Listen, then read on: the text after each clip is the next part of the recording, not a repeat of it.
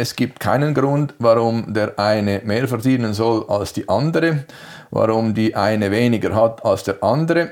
Und wir machen das jetzt so, dass alle denselben Lohn haben. Von der jungen Redaktorin bis dann zum älteren Chefredaktor haben alle einfach den gleichen Lohn gehabt. Und dann haben wir gesagt, das ist jetzt gut und das ist auch gut für die innere Dynamik, weil dann gibt es keinen Zwist unter denen, die mehr haben und denen, die mehr wollen. Alle wissen von Anfang an, es gibt gleich viel.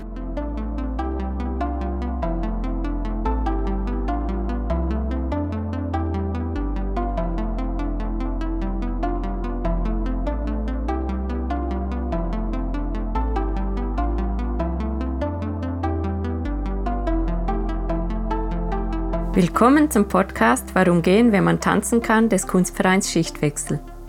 Mein Name ist Laura Hilti und ich bin heute bei Köbi Gantenbein in der kleinen Gemeinde Fläsch zu Besuch. Köbi Gantenbein stammt aus Grabünden und hat Soziologie an der Universität Zürich studiert. Danach arbeitet er unter anderem als Dozent an der heutigen Zürcher Hochschule der Künste. Im Jahr 1988 wurde er zum Mitgründer von Hochparterre einer Zeitschrift für Architektur, Planung und Design. Während 23 Jahren war er der Chefredaktor von Hochparterre, bis er vor zwei Jahren sein Amt weitergab und stattdessen jenes des Verwaltungsratspräsidenten übernahm. Köbi Gartenbein hat in seiner Laufbahn viele Reden gehalten, für diverse Zeitungen und Zeitschriften geschrieben und Bücher herausgegeben. Nach vielen Jahren des Lebens und Arbeitens zwischen Zürich und Graubünden lebt er heute wieder größtenteils in der Bündner Herrschaft. Er ist 65 Jahre alt. Ich habe schon viel von Köbi Gartenbein gehört, treffe ihn aber heute zum ersten Mal persönlich. Als ich ihn um ein Interview bat, meinte er, das mache er doch gerne und schrieb, ich wohne im Fläsch, zu Fuß habe ich eine Stunde ins Fürstentum. Obwohl ich im heutigen Schneegestöber nicht zu Fuß nach Fläsch gekommen bin, werde ich den Gedanken an diesen Weg wohl immer mit Köbigantenbein in Verbindung bringen. Diese Fähigkeit, in Bildern zu sprechen, hat mich an ihm schon immer fasziniert. Umso gespannter bin ich, mit welchen Bildern ich heute den Heimweg ins Fürstentum antreten werde.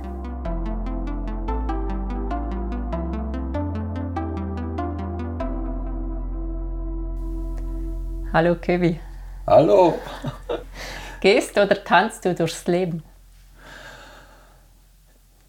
Ich gehe durchs Leben und dann, wenn ich vom Gehen etwas müde bin, sitze ich ab und dann tanze ich weiter. Was bedeutet für dich das Tanzen? Tanzen, das tue ich, wenn mich meine Frau, die in Zürich wohnt, besucht. Dann stellen wir eine Musik an, ein Wälzerchen und tanzen durch die Stube. Wir kochen zusammen und wenn Kochpause ist, dann tanzen wir durch die Küche. Tanzen ist für mich auch mit einem Scheitern verbunden, weil meine gute Luzi, die hat mich eines Tages vor vielen Jahren zum Tanzkurs mitgenommen. Es kam aber nicht gut heraus, weil ich mit der Musik, die uns dort vorgeführt wurde, zu der wir hätten tanzen lernen sollen, ich hatte mit dieser Musik so Mühe. Und dann wurde nichts daraus. Und so bin ich ein äh, klassisch schlechter Tänzer, aber mache das von Herzen gern. Bin auch hin und wieder tanzend unterwegs im Wald, weil ich ein Vielspaziergänger bin. Und dann habe ich plötzlich so Freude, wenn die Füße sich leichter und leichter zu bewegen beginnen und tanze so für mich ganz allein durch die Bäume und erschrecke nachher, wenn ich denke, yes, Gott, wenn mich jetzt jemand sieht, dann denkt er, ja, was ist dann das für ein komischer Mensch, der sich da so durch den Wald bewegt. Hast du es immer geschafft, in deinem Leben dir Zeit dafür zu nehmen? Weil du hast ein sehr bewegtes Leben, du hast, nehme ich an, immer sehr viel gearbeitet. Also fürs Tanzen nehme ich mir jetzt nicht ausgesprochen viel Zeit. Das ergibt sich dann einfach irgendwie noch, wenn ich mich bewege. Hingegen fürs Bewegen, fürs Gehen, fürs Spazieren und auch fürs ausführliche Gehen, dann nehme ich mir seit wirklich etlichen Jahren viel Zeit, auch wenn ich hier jetzt da in der Seuchenzeit oft zu Hause sitze bin ich doch jeden Tag zwei bis drei Stunden bin ich unterwegs zu Fuß. Einfach in der Gegend, kenne dann natürlich von dem her jeden Stein und jeden Baum, aber ich schätze das sehr. Äh, gehen und spazieren ist für mich auch eine Form des Arbeitens, also etliche der Vorträge, der Geschichten, der Artikel, die ich da zu schreiben habe, schreiben möchte, die entstehen beim Gehen. Ich gehe, habe dann auch meine, ja, so äh, mir sehr vertrauten Strecken, wo ich auch herumhängen kann in Gedanken und weiß, wo jeder Stein ist, auf den ich achten sollte, damit ich nicht stolpere. Äh, und so gehend äh, verfertige ich meine Gedanken und meine Geschichten. Was inspiriert dich sonst noch? Ich bin ein Leser. Ich lese viel und ich lese viele Dinge, die mit den Themen, an denen ich für Hochparterre zu arbeiten habe, nicht so viel zu tun haben. Ich lese Literatur, alte Literatur, mache das sehr gerne, weil ich dort wirklich viel Anregung erfahre, wie ich die Welt auch noch sehen könnte. Literatur ist für mich eine wichtige Quelle der Inspiration. Dann sind es Gespräche mit Leuten aller möglichen Gruppen, aller möglicher Herkünfte. Mich interessieren zufällige Gespräche, dann eingeplante, abgemachte Begegnungen. Äh, gebe ich mir Mühe zuzuhören und über das Zuhören erfahre ich auch viel Inspiration. Und dann äh, ich wohne hier in Flesch, meine Frau wohnt in Zürich. Wir kennen uns schon sehr lange und leben jetzt eine für uns äh, neue Form von Zusammensein. Sie dort, ich da. Und wenn wir uns dann sehen, sei es hier oder dort, dann haben wir uns sehr viel zu erzählen und zu berichten und das ist auch eine wichtige Inspiration für mich, weil ich dann von ihrer großartigen Fantasie viel profitieren kann, viel lernen kann und sie sieht die Welt ganz anders als ich und äh, ja, das ist dann spannend und anregend. In Corona-Zeiten gibt es nicht mehr so viele zufällige Begegnungen. Vermisst du das? Es war für mich ein Einschnitt, als diese Corona-Seuche begonnen hat habe ich gedacht, ja, was gibt es dann da? Und wir sehen, und ich bin ja brav und äh, halte mich da dran, was man da so alles machen sollte. Und dann war es dann doch ein Einschnitt, als die Anordnung oder die Bitte, die Zumutung äh, kam, jetzt äh, stellen wir alles ab, jetzt bleibst du zu Hause. Ich war es gewohnt, in den letzten 35, 40 Jahren von den sieben Tagen, die uns die Woche gibt, fünf Abende unterwegs zu sein. Sei es äh, im Kino, sei es im Theater, an der Barkante oder als Mitredner auf Podien oder als Großtour selber auf der Bühne, als Musikant auch. Und dann war das von einem auf den anderen Tag fertig. Und dann war ich lange Zeit von den sieben Abenden, sieben zu Hause. Die ersten drei Wochen hat mich das erschüttert in meinem Selbstverständnis, weil äh, ich ja schon auch verwirrt war über diesen, diese Zumutung. Und dann habe ich mich daran gewöhnt und dann habe ich Freude gekriegt an diesem Zustand. Und als es dann wieder, Gott sei Dank, etwas normaler geworden ist, habe ich in einer, ja, heiteren Eifersucht daran festgehalten, dass ich jetzt nicht mehr so viel unterwegs bin wie vorher und viel mehr Zeit habe zum Lesen oder zum Herumliegen, zum Nichtstun oder zum auf dem Sofa liegen und Musik hören und dass ich gar nicht mehr so viel unterwegs sein muss, um fröhlich zu sein. Du wärst ja jetzt eigentlich im Pensionsalter, aber du hast mir vorhin gesagt, dass du gerade an einem größeren Projekt oder sogar an mehreren arbeitest. In dem Fall arbeitest du nach wie vor. Ja, ich bin im Pensionsalter und ich werde mich als Verleger von Hochparterre pensionieren im nächsten Juni. Ich höre auf in der Redaktion, verlasse meine Kolleginnen und Kollegen aber das heißt nicht, dass ich den Griffel vollends weglege, sondern ich habe so meine Projekte. äh, sind verschiedene Bücher, die ich da noch machen möchte. Es sind größere Geschichten, es sind Reden, es sind Projekte mit meiner Musikkapelle und es sind Sachen, ja, die ich dann vor allem auch für mich und dann erst in zweiter Linie für die Welt mache. Also ich werde nicht von einem Tag auf den anderen aus dem Fenster schauen und sagen, huch, jetzt ist nichts mehr, was tue ich nun? Sondern ich denke, das wird äh, weiter, da werde ich das weitermachen, was ich bis jetzt sehr gerne gemacht habe und das ist ja ein unglaubliches Privileg meines Berufes, meines Lebensfadens, dass äh, ich in großem Freiraum bestimmen kann, was ich wann, wie, wo machen will und eigentlich nicht den üblichen Zwängen und Fremdbestimmtheiten mich völlig unterlegen muss, die ja äh, halt in unserer Gesellschaft äh, bestimmend sind. Ich werde das nutzen, so mir der liebe Gott genug Gesundheit gibt.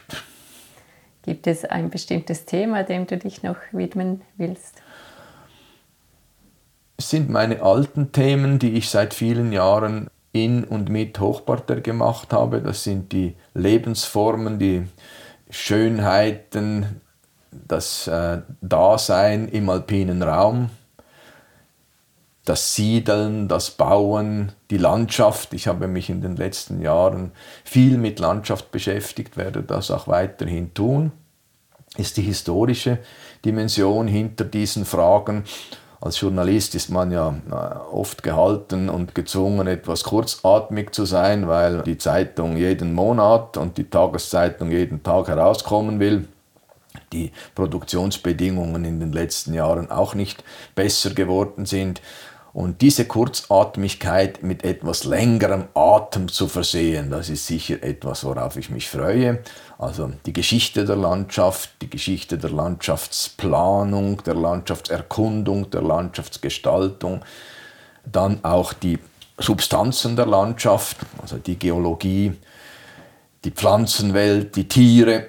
Das kenne ich alles so äh, ein bisschen und etwas, weil es mich immer interessiert hat.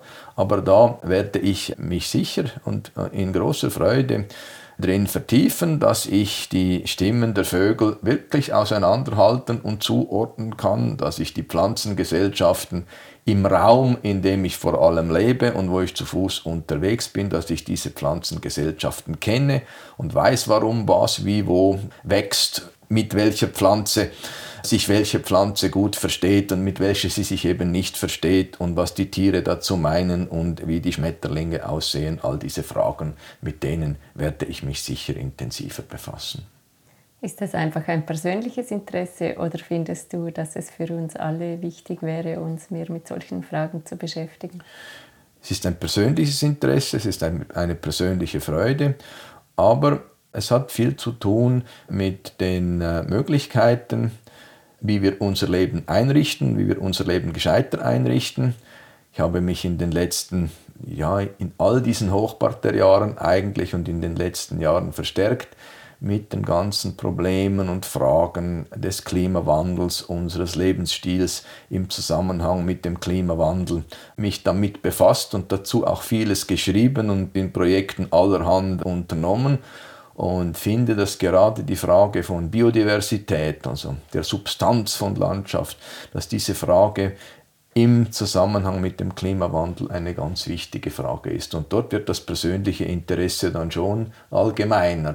Und meine Freude ist ja, dass ich mich mit etwas beschäftige, jetzt eben zum Beispiel mit der Landschaft, und dass ich dann nachher das auch der Welt erzähle sei es in Vorträgen, sei es in Artikeln, in allen möglichen Geschichten oder sei es eben zusammen mit meiner Kapelle, wo wir solche Produktionen machen, wo äh, heitere Musik und besinnliche Worte zueinander finden in dramatischen Aufzügen. Und das ist natürlich nicht nur, um die Welt zu erquicken und zu erfreuen, sondern um die Welt auch zu verbessern. Möchtest du noch etwas zu deiner Musikkapelle sagen? Was ist das? Meine Musikkapelle, die tritt auf in ganz verschiedenen Namen und in ganz verschiedenen Formationen, heißt Bandella delle Mille Lire als Urgrund. Wir sind äh, zehn Musikantinnen und Musikanten, sind schon lange miteinander befreundet und machen schon lange miteinander Musik, machen viel Tanzmusik. Und das ist Tanzmusik äh, aus Italien, Tanzmusik aus dem Balkan und etwas aus Südamerika.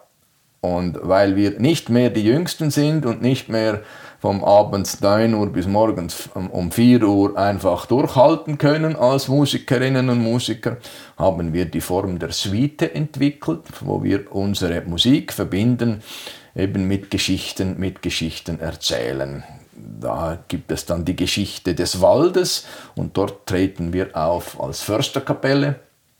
Dann gibt es im Zusammenhang eben mit der Klimapolitik die Geschichte der Sonne und dort treten wir auf als Kapelle Sonnenglut.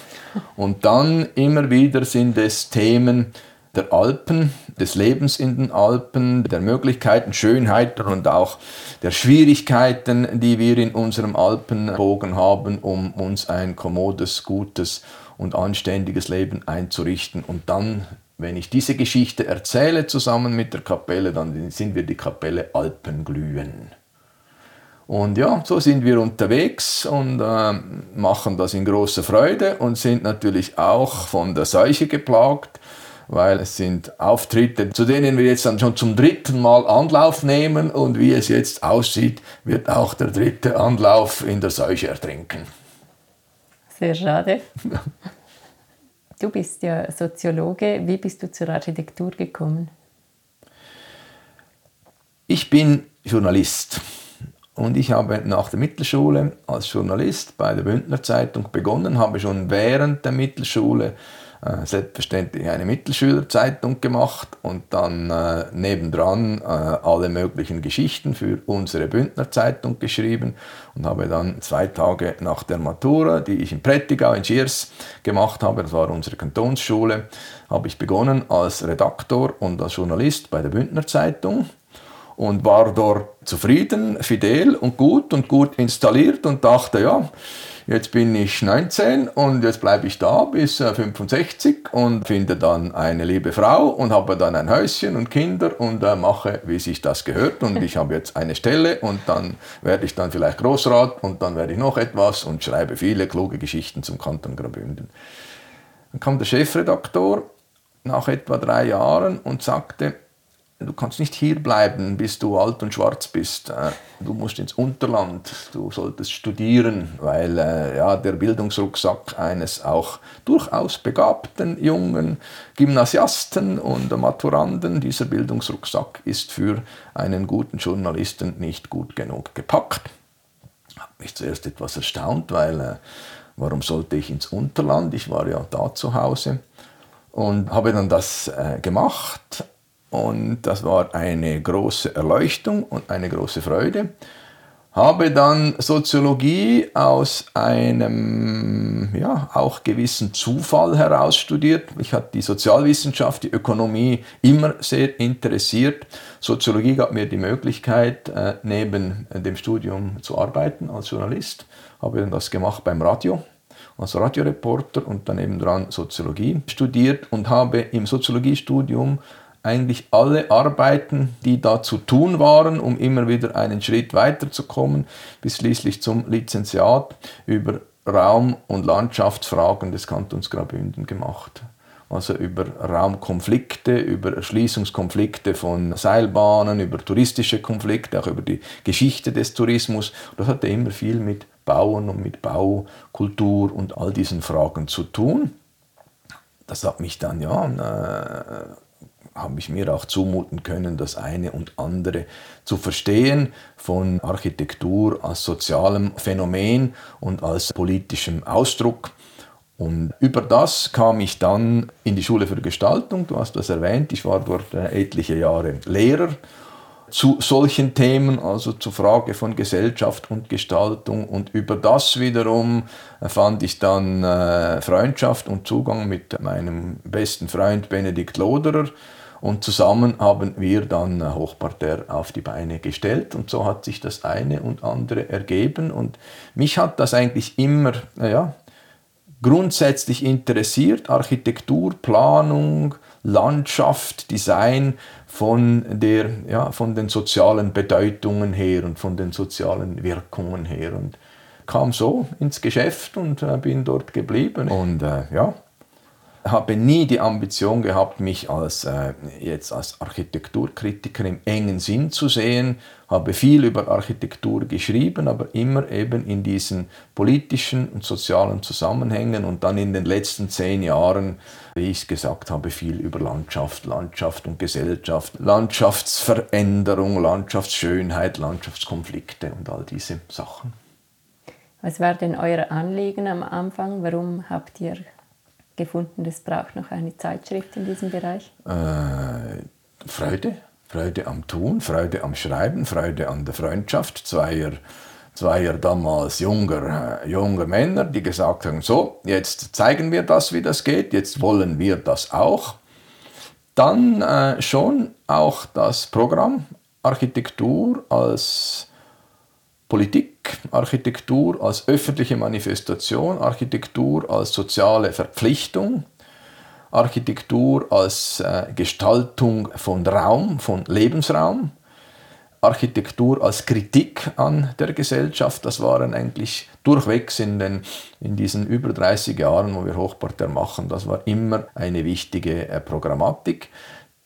Ein zweites, das Aufweiten des Feldes, wir haben eine, einen alten Spruch von den Heroen der Moderne mitgenommen, dass uns eigentlich in Hochparterre alles interessiert, vom Löffel bis zur Stadt. Also der Löffel, das Haus, das Zimmer, das, äh, das Mobiliar, dann das Haus, wie es im Ort steht, das Haus im Ensemble, das Haus an der Gasse, das Haus an der Straße, die Straße, der Raum, die Stadt und die Welt.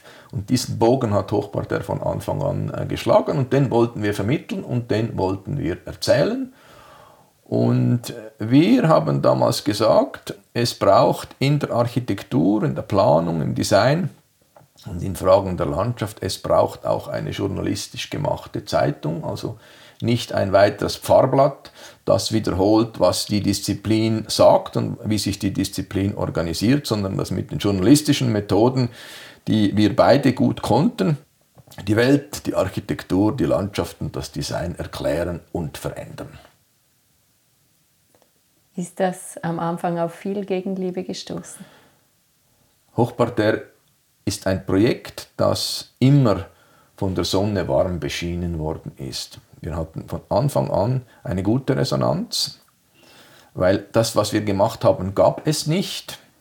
In den Anfangszeiten war ich ein Solala-Schreiber in all diesen Fragen, weil ich mich ja jeden Tag auch noch ausbilden musste und wollte in diesen Themen. Benedikt Loderer war natürlich von Anfang an ein äh, virtuoser, auch bekannter Schreiber.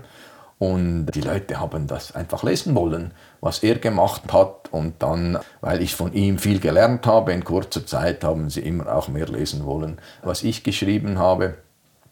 Wir wurden gut aufgenommen. Wir hatten auch natürlich das große Glück, dass wir mit Beat Gurti einen Verleger hatten, der es sehr gut mit uns gemeint hat, der uns gut ausgestattet hat und der uns das nötige Geld gegeben hat, um dieses Abenteuer überhaupt auf die Beine zu bringen. Beat Gurti war damals der Besitzer und Verleger der Zeitschrift Der Beobachter. Das war die größte Zeitschrift in der Schweiz. Nachher hat sich Anfang der 90er Jahre gab es dann viele Eruptionen und viel Durcheinander wegen allen möglichen Fällen von wirtschaftlichen Großtaten in der Schweiz und äh, wirtschaftskriminellen Großtaten vor allem.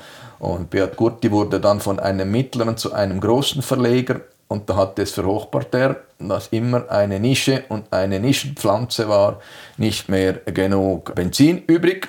Und dann hat uns Beat Gurti dieses dieses Hochparterre dann übergeben in eigene Hände, eigene Sorgen und eigene Verantwortungen. Aber er hat uns gut ausgestattet, dass wir starten konnten und er hat uns gut ausgestattet, als er uns äh, aus seinem Verlagshause geworfen hat. Wir waren dann allein unterwegs und hatten auch dort immer wieder guten Rückhalt in der Szene der Architektinnen und Architekten, aber auch in der Kulturpolitik und auch in der Welt der Inserenten, die ja natürlich auch Hochparterre wesentlich mit ermöglicht haben und mitbezahlt haben. Da haben viele Firmen haben uns jahrelang ganz treu Inserate zugehalten und haben diese Inserate auch teuer bezahlt.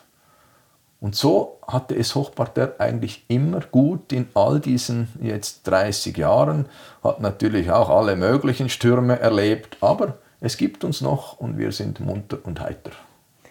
Konntet ihr von Anfang an davon wir leben? Wir konnten von Anfang an gut davon leben, weil wie gesagt, Beat Gurti hat Hochparterre als normale Zeitschrift gegründet und wir hatten normale, das heißt durchaus gute Löhne als angestellte Redaktorinnen und Redaktoren.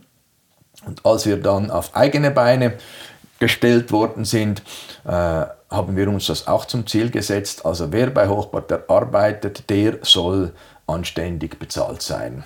Und äh, das ist dann auch gut geraten, das haben wir auch durchgezogen, haben auch entsprechend dafür gearbeitet, haben Hochparterre immer auch wirtschaftlich als Unternehmen verstanden, als Unternehmen, das nicht lange jammern muss, wie schlecht es jetzt die Welt mit der Kultur meint und wie elend es der Kunst geht und dass man da nun Geld erhalten sollte von der Gesellschaft oder vom Staat, sondern wir haben Hochparterre bewusst als Firma aufgebaut, als Verlag aufgebaut, der durchaus in diesen Gegebenheiten, Zwängen und Freuden des Verlagswesens äh, sich zu bewähren hatte.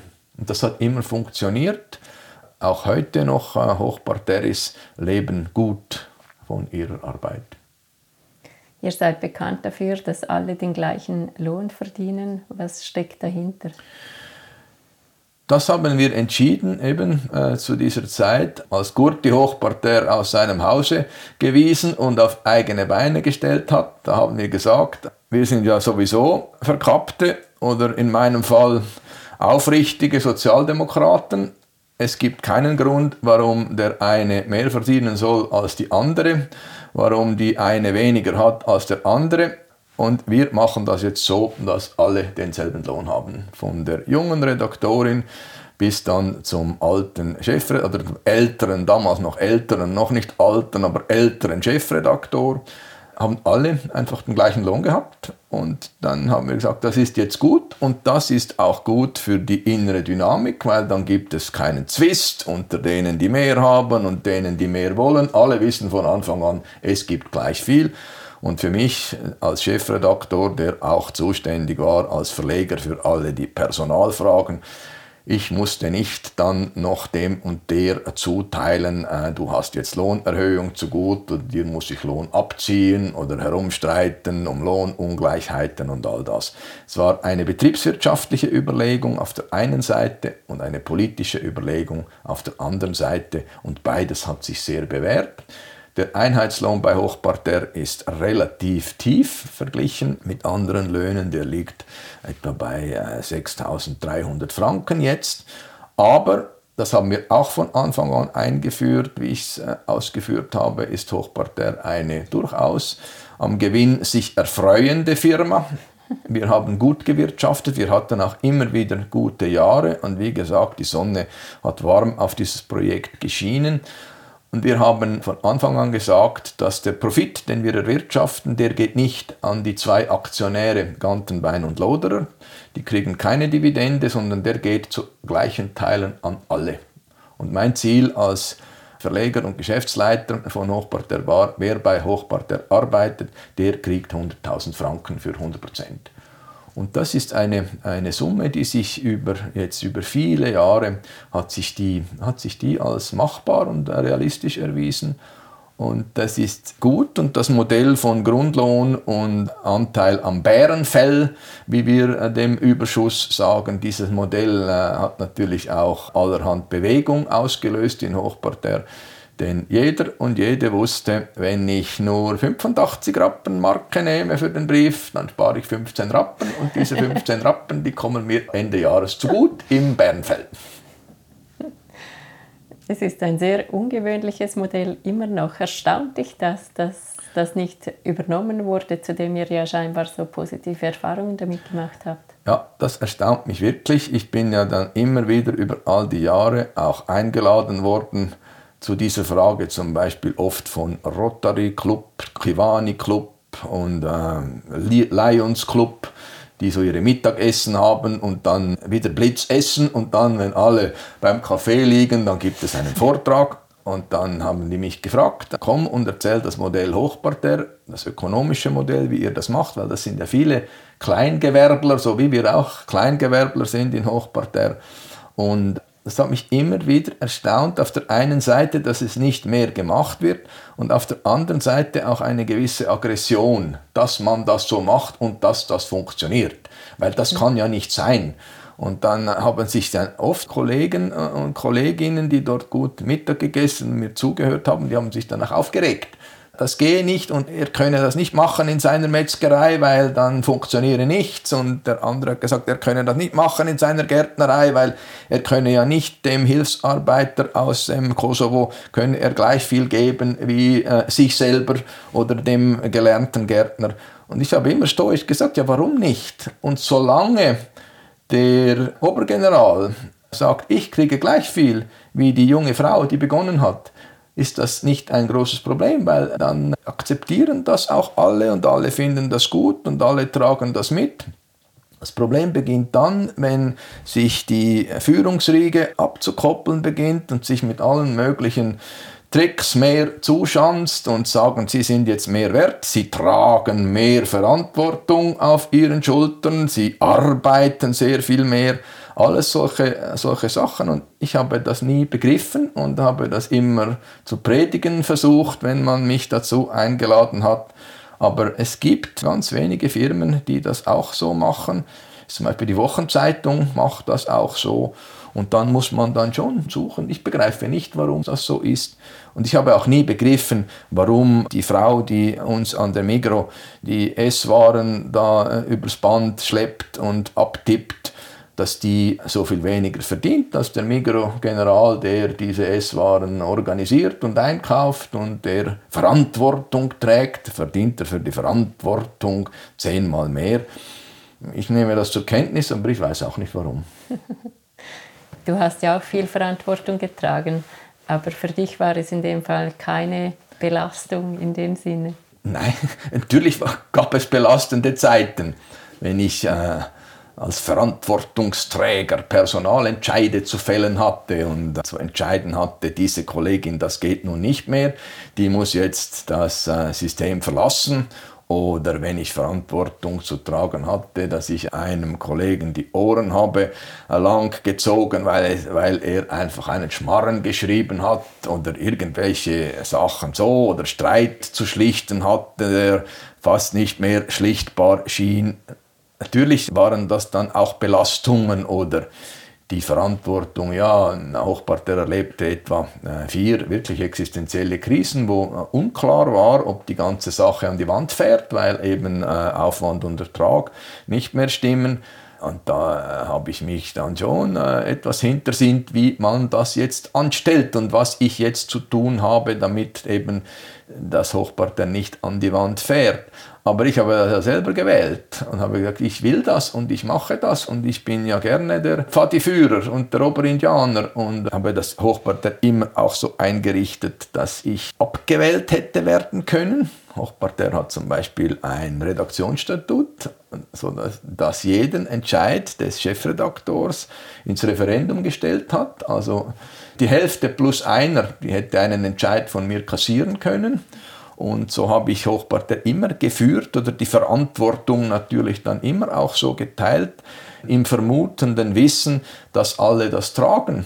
Und wenn es dann so richtig in die Verantwortung ging, dann haben wir wunderbare Ideen und Mechanismen der Schwarmintelligenz äh, entwickelt, wo einfach alle im Palaver zusammengetragen haben, was nun zu tun wäre und was man nun machen könnte in dieser und dieser Situation. Und äh, meine Aufgabe war es dann, das etwas zu bündeln und das auch noch handlungsfähig zu machen. Also so äh, war diese Verantwortung auch mit viel ist ist diese Ist-Verantwortung ja auch mit viel Freude und Spaß und Genugtuung verbunden. Und äh, es ist ja jeder selber schuld, wenn er sagt, ich, ich bin jetzt ein Verantwortungsträger. dann kann er sich ja selber einrichten, wie er das machen will. Und wenn er dann zu jammern beginnt und sagt, dafür hat er jetzt zehnmal mehr Lohn zu gut, dann sage ich, das begreife ich nicht, das stimmt nicht. Er hat ja viel Freude, wenn er am Abend seiner Frau sagen kann, jetzt hat er wieder viel Verantwortung getragen den ganzen Tag. Welche Strategien hast du im Umgang mit Krisen, sei es beruflich oder auch privaten Krisen? Gelassenheit, gut kochen, was dann äh, ganz gelassen und heiter essen, spazieren, beim Spazieren nachdenken, Kopf auslüften, spazierend, die Sache sortieren ein gewogenes Maß an äh, Neugierde mit allen möglichen Beteiligten. Ich bin nicht so der, der gerade dann von Anfang an alle Konflikte hochkocht und äh, einmal richtig den Suppenkessel anzündet, sondern eher dann gezielt schaut, ja, was könnte jetzt der oder die noch dazu meinen, wie könnte man das und jenes allenfalls auf die Reihe kriegen, das abwägen und dann äh, doch relativ rasch Entscheidungen vorschlagen, die man dann zu treffen hätte.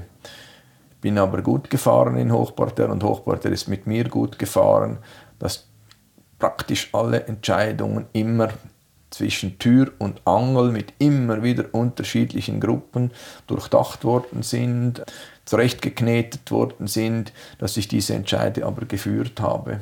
Also mir am Morgen vorgenommen habe, bis mittags um 2 Uhr muss klar sein, in welche Richtung das geht. Und wenn dann alle noch einmal sieben Ideen hatten und einander auch mit den Ideen über die Füße gestolpert sind, dann habe ich dann schon auch äh, gesagt, so, das machen wir jetzt so und so und das probieren wir jetzt so und so.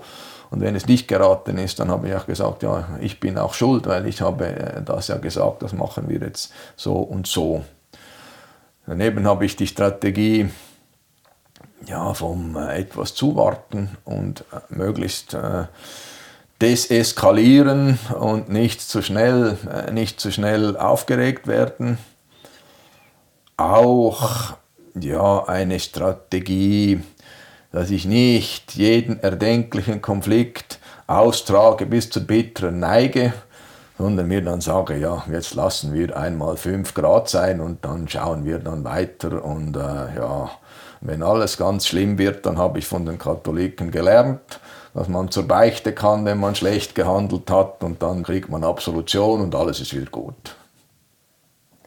Ihr habt euch ja als Hochparterre-Team immer wieder neu erfunden. Was war für dich besonders prägend?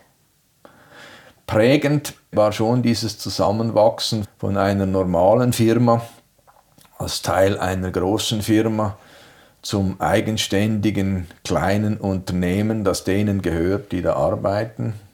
Dann der Aufbau dieser Firma, die ganze soziale Konstellation, die da nötig ist, das Herbeiholen von Leuten, die das mittragen wollen, gibt natürlich dann auch eine bestimmte Auslese. Also man liest dann Leute aus, die mit einem unterwegs gehen, von denen man denkt, ja, da hat man nicht gerade an der nächsten Kurve wieder einen großen Krach, sondern die haben das begriffen, wie das läuft und geht. Und Hochparterre als Firma aufzubauen, als Kollektiv, das funktionieren kann, als Kollektiv mit einer eigenen Art. So ist so eine Art sozialdemokratisches Fürstentum. Alle sind gleich und einer ist gleicher. Also diese Gleichheitsgeschichte durchwegs, die wäre falsch in Hochparterre. Ich habe immer den Anspruch gehabt und bin von den anderen auch legitimiert worden. Das gilt, Jakob, geh du voran, du hast die großen Schuhe an. Das haben wir auch gelebt und das habe ich auch gelebt.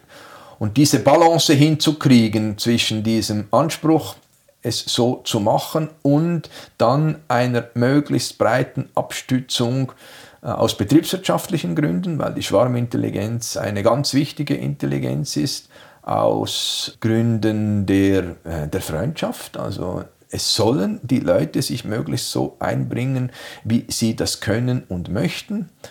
Und auch aus einer Einsicht, dass wenn die Verhältnisse so sind, dass die Fremdbestimmung nicht gerade überhand nimmt, dass Eigenbestimmung, Autonomie recht stark möglich ist, das ist für die Leute gut. Das ist eine Schönheit des Lebens, wenn man nicht nur das Gefühl hat, sondern auch die Substanz. Man kann über das Verbringen seiner Arbeitszeit und seiner Arbeitslast auch weitgehend mitbestimmen. Daraus hat sich dann das Dreibein ergeben von Hochparterre als durchwegs bürgerlicher Betrieb.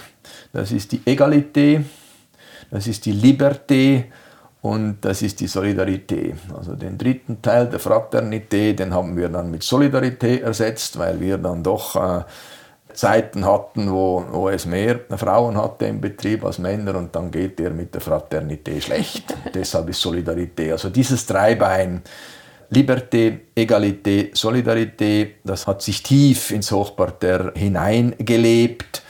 Und es hat mich dann auch äh, wirklich berührt und erfreut, dass die Generation, die jetzt äh, Hochparterre am Übernehmen ist, die äh, Hochparterre in Zukunft machen wird, dass dieses Dreibein von Benedikt Loderer und mir, die Liberté, Egalité und Solidarität als Geschäftsverfassung, dass diese weitergetragen wird und dass die jungen Kolleginnen und Kollegen sagen, doch, das wollen wir auch so machen.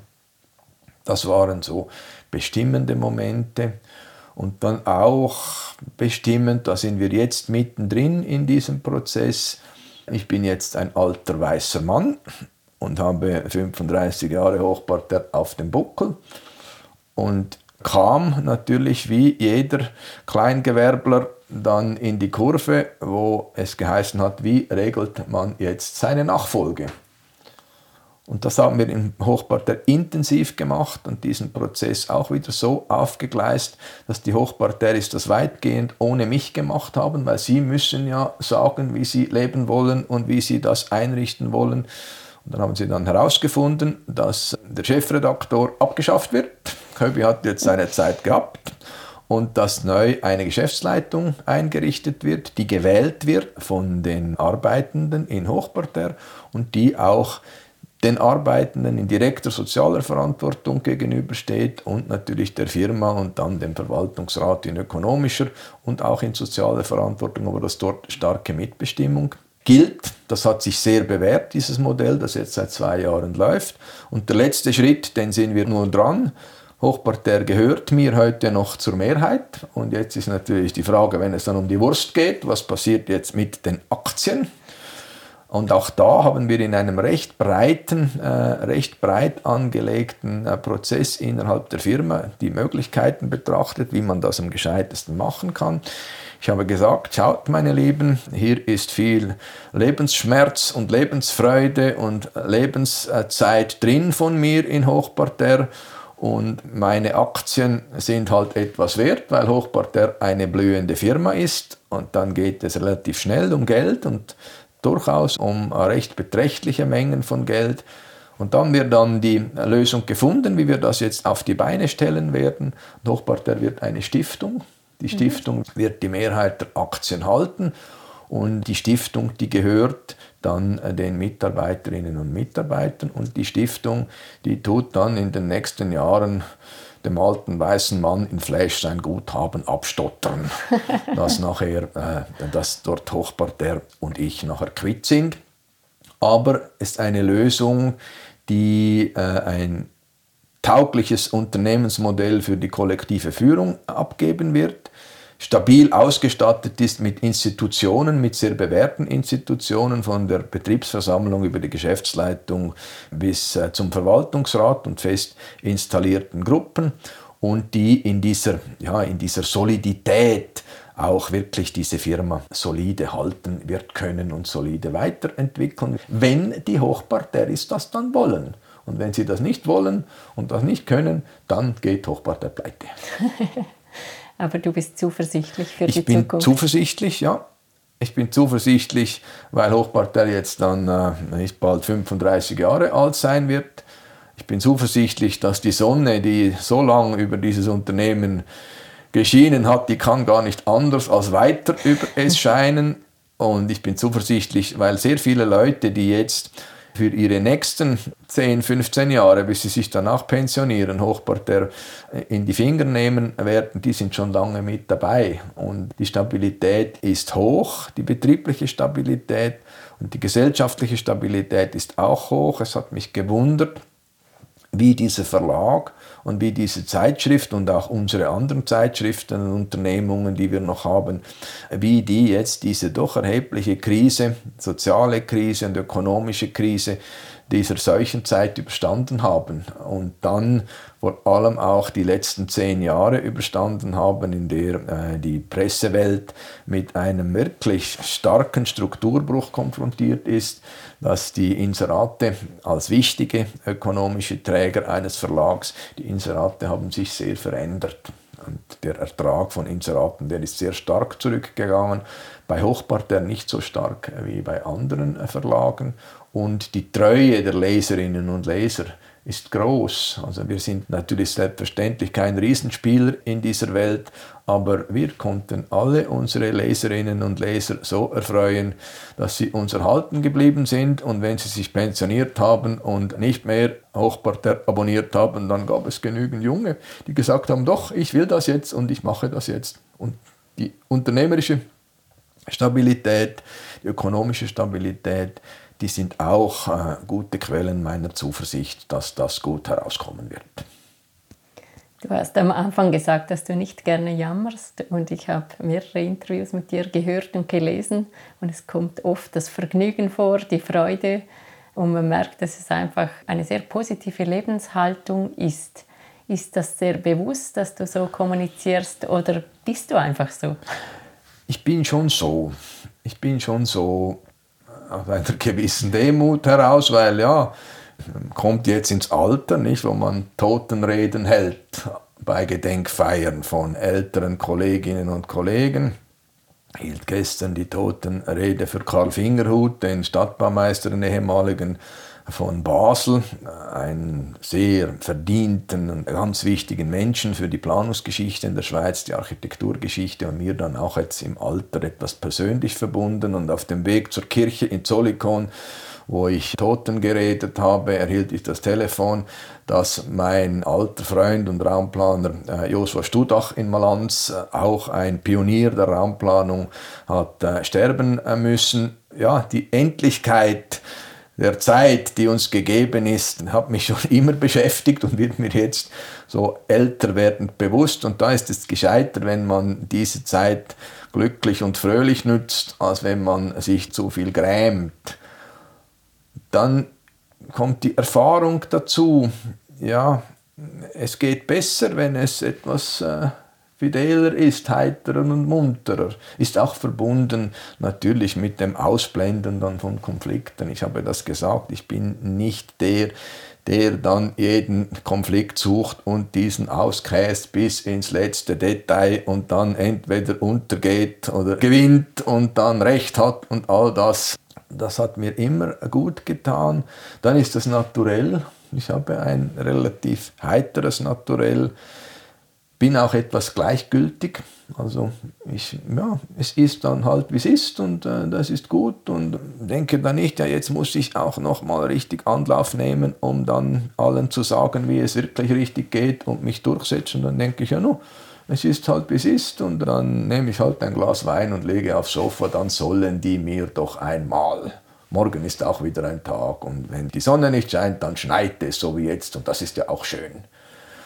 Und am Schluss sind es dann so Bilder wie das bekannte und mir liebe Bild von der Flasche, die halt halb voll oder halb leer ist. Und äh, ja, dann habe ich die Weinflasche lieber halb voll, als dass ich halb leer habe. Und solche Sachen, aber nicht, ich bin jetzt nicht ein großer Prophet des positiven Denkens oder Positive Thinking, wie man das dann ja in so betriebswirtschaftlichen Seminaren nennt, sondern ich mache das einfach halt etwas so, wie es ist und äh, ja, überspielt dann da und dort gewisse Melancholien. Sie haben da davon gesprochen, von der ja, sich markant verwandelnden Substanz in der Landschaft der Pflanzen, der Blumen, der Tiere, das Verschwinden von Vögeln zum Beispiel in unserer Gegend. Das macht mich dann schon melancholisch und äh, neige dann dazu, auch an dieser Melancholie Freude zu haben. Ich habe noch eine letzte Frage. Wofür bist du im Leben besonders dankbar? Für die sozialen, wirtschaftlichen und gesellschaftlichen Verhältnisse, in denen ich aufwachsen konnte, in denen ich später als Intellektueller gefördert wurde, ausgebildet wurde und die mir es ermöglicht haben, zusammen mit meinen Freundinnen und Kollegen Hochparter aufzubauen. Das ist alles andere als selbstverständlich.